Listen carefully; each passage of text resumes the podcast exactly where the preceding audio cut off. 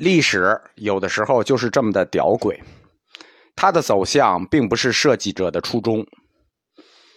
晚唐会昌四年，就是公元八百四十四年的法难，是中国古代史上最残酷的一次法难。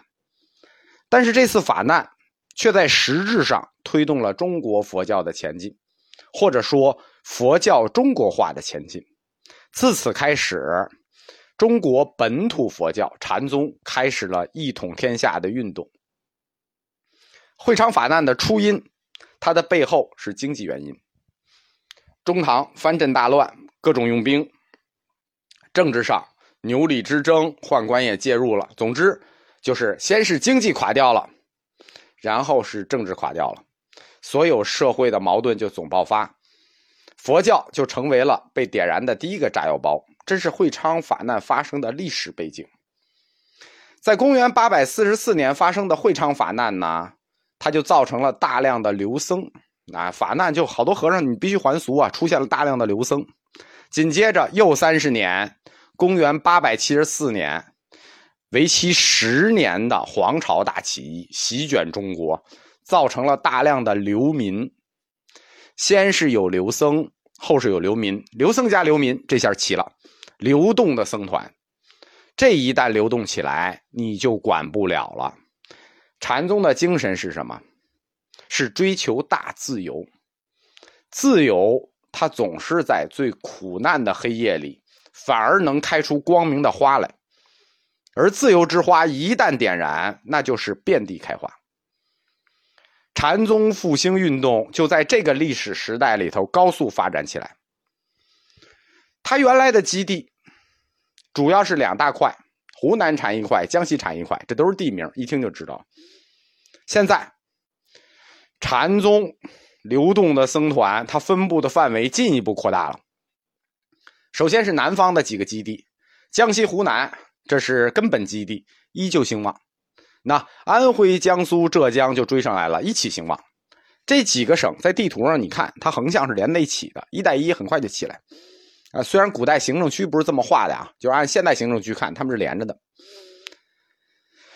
这次运动最重要的是同时兴起了禅宗在北方和东南沿海两个新的基地，一个是河北省，一个是福建省。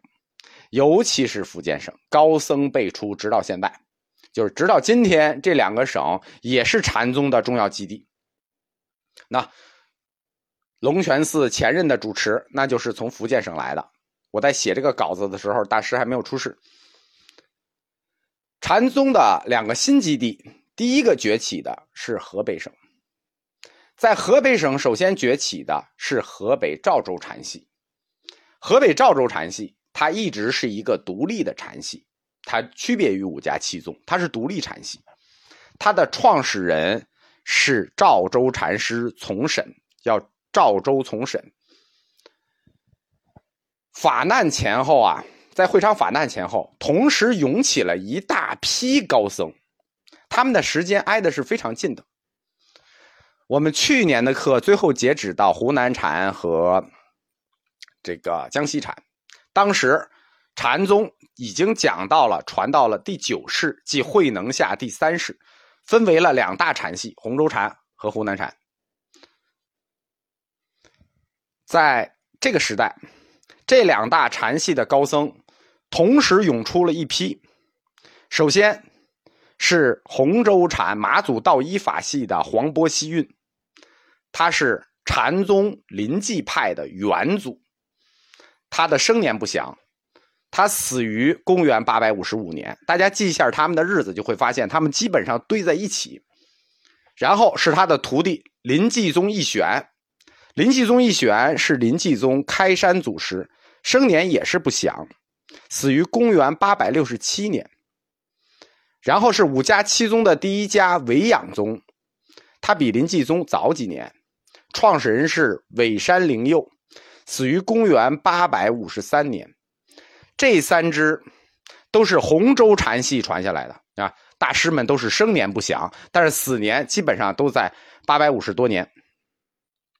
这一系，洪州禅系传下来的这一支叫黄波西运一支。石头禅系就是另一支湖南禅，是药山为岩，他是湖南禅石头西迁的法系，生于公元七百五十一年，死于公元八百三十四年，哎，也差不多在这儿。他是曹洞宗的元祖。那曹洞宗正宗的开山祖呢？洞山良价生于公元八百零七年，死于公元八百六十九年，也在附近。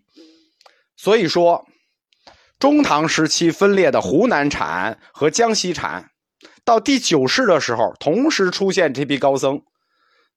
禅宗的分支以及高僧的生生年时间基本上都是一致的。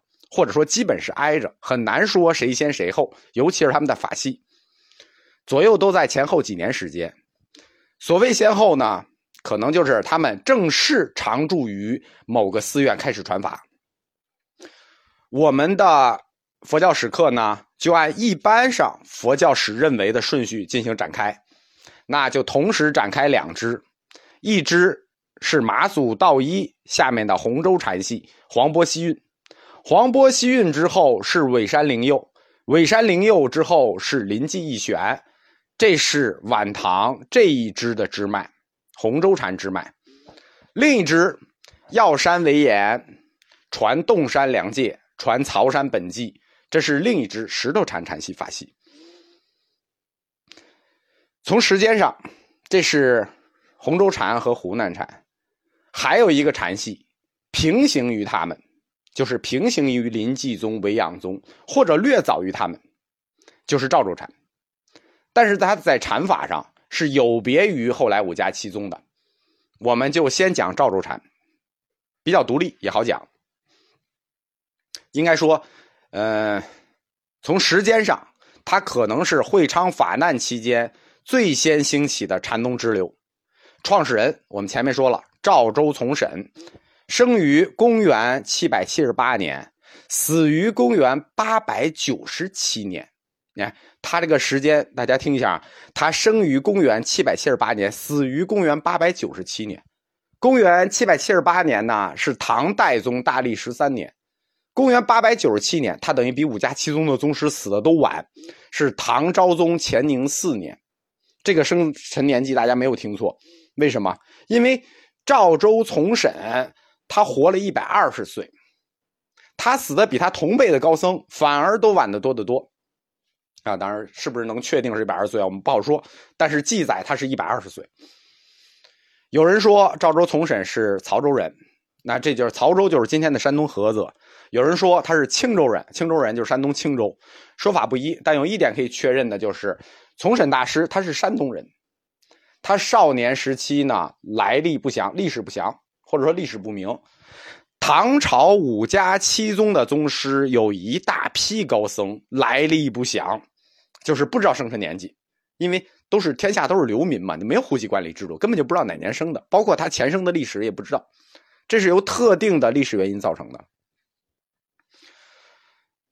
关于从审在赵州出道，或者他出世之前，就是他一出世在赵州出道嘛，说法很多很多不一。但是有一点毫无疑问，禅师在赵州一出世，他出世的时候就是一个震烁古今的大师。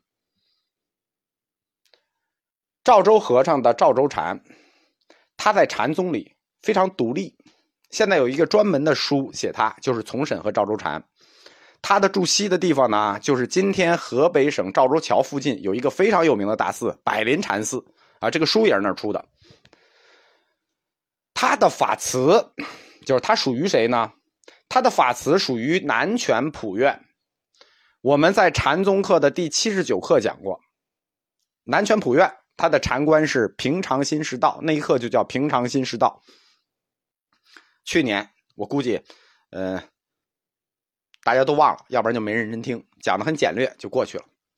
我们今年禅宗呢会讲的比去年细一点，所以说这个大家如果不记得呢，翻回去听。将来有机会呢，我们再把前面几个禅宗的，呃，翻过来讲一遍，再讲细一点。前面讲的太简单了。赵州和尚从审，他是禅宗第十代，从慧能算之后第四代。但是河北省成为禅宗北方的一个基地，实属偶然，就是偶然为之，偶然就成为的。唐大中十一年，当时八十岁高龄的从审，就他出事那年他已经八十了。他行脚路过赵州，啊，就是赵州桥那个赵州，就是赵州桥边上，受信众的敦请，然后说留下吧，做主持吧。当时在赵州桥旁边有一个寺庙，就是自己盖了一个寺庙，叫观音院，啊，就请他在那儿。那个观音院就是今天的百灵禅寺。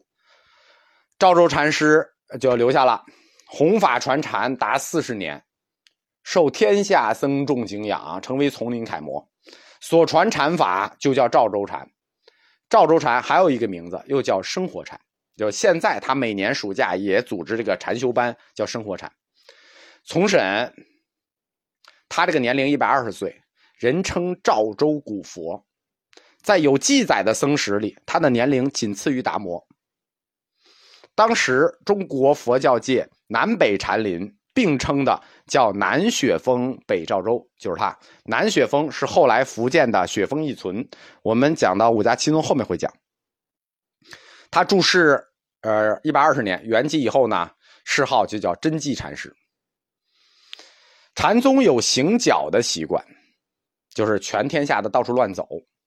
赵州和尚是禅宗史上第一行脚僧人。他的足迹遍布天下。我们说他在出世之前的记录，没有人了解，所以他的师承不知道，只知道他曾经师从过黄波、西运、尾山灵佑、百丈怀海、临济义玄、药山魏延等等。其实那个临济义玄啊，这个都比他年纪小得多。他应该是跟这个黄渤、西运差不多大。一句话，天下名僧。赵州和尚都已经走遍了、见遍了、学遍了。他的师友，据他自己说，叫遍及南禅宗二甘露门。二甘露门实际是一个定法，但是呢，他这个二甘露门指的就是南禅宗的两大禅系——清源系和南岳系。就是他的师师傅已经遍及了所有禅门，不光遍及南禅宗，还包括了北宗，就是神秀足下。从审。他求法呀，只认学术水平，只认禅理高下，不问辈分，不问年龄。在当时这种极看重师承传承的禅宗里头，可谓第一人。在《赵州语录》里说啊，他自己说：“老僧九十年前见马祖大师下八十余员善知识，个个俱是作家。”什么意思？马祖道一门下的弟子，他见过八十多人，那基本上就等于被他见遍了。就是如果天下学知识都是赵州从审这个这个劲头啊，这还了得了。在，因为他活的时间很长，所以在佛教文学里呢，有大量的关于赵州和尚的故事，尤其是五灯会员。当时河北在反佛过程里能够保住。主要是因为当时的河北属于一个割据政权，当时他的政治领袖叫真定帅王氏，王什么不知道，就是真定帅，就是一个从保定来的姓王的，掌控着整个河北省政权。其实到今天，保定王姓还是一个大姓，在满城啊、安国呀、顺平啊很多。少数民族政权，他们对待佛教的看法往往都是宗教性的。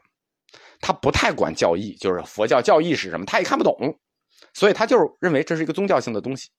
因此，真定王氏并不妨碍禅宗在河北省的发展啊，甚至支持他。北宋佛学家赞宁曾经说过：“说真定帅王氏抗拒朝廷节制，而偏归心于从审。”就是说，他不光是反对朝廷的这个反佛，而且他专门支持这个。赵州和尚，赵州和尚从审，他传播的禅观啊，他的师傅嘛，南拳普愿是平常心是道。更确切的说啊，实际上马祖道一、南禅普院关于平常心是道的这个禅观，它其实是主要通过赵州禅一系才壮大发展起来的。就是虽然说这个禅观是他老师的。但是是通过赵州和尚发展起来的。那么，这个平常心是道，南拳普院是怎么教会的赵州从审呢？根据《祖堂记》记载啊，南拳普愿向从审解释什么是道，叫道是什么？说道不可去向，你则乖。这句意思的话说，就是道是什么呢？不可去向，就是不可以明确的指出。你则乖，就是说你只要指出什么是道，你就错了。这是第一个概念啊，就是什么是道，你不可指出，指出就错。第二个什么是道呢？道不属知不知，就是说它不属于知不知的概念。知是妄觉，不知是无记。这句话的意思是说，道它就不属于你知与不知这个范畴，或者说不属于理性范畴。你以为你知道了，那就是妄觉；不知则是无记。换句话说，你知道不知道，你都不对。这是。南拳普愿向从审解释道的第二个属性，第三个属性是什么呢？啊，是状态。说犹如太虚，阔然荡惑，岂可是非？犹如太虚，说的是道的状态。太虚是什么？没有轮廓，而且岂可是非？就是不可以用是或否来判断道，不能指向。那。南拳普愿的平常心是道，那这个平常心是的这个道，他就向赵州从审解释出三个方向来：第一，不可去向，就是不可明确指出；第二，不属知不知，就是不属于你能不能知道的范畴；第三，犹如太虚，岂可是非，就是没有形状，不能是非，不能指向，不可以说知道或不知道，也没有轮廓，这就是道。那说成这样，你懂了吗？那你不懂，哎，你不懂就对了。反正赵州和尚从审他是懂了，从审于是就清领玄机，就一下就懂了。我们可以从南拳普愿的解释来看，这个从审所谓的这个平常心，他这个平常心不可是非，不可规定，实际就是一种精神主体。不可是非，不可规定，意味着什么呢？意味着它里头就具有不可知论的一个倾向。你不可是非，也不可指向嘛，不可知论。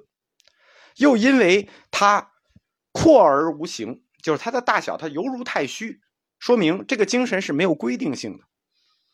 它足够大，不光足够大，它有足够的弹性，说明这个道是可以容纳万物的。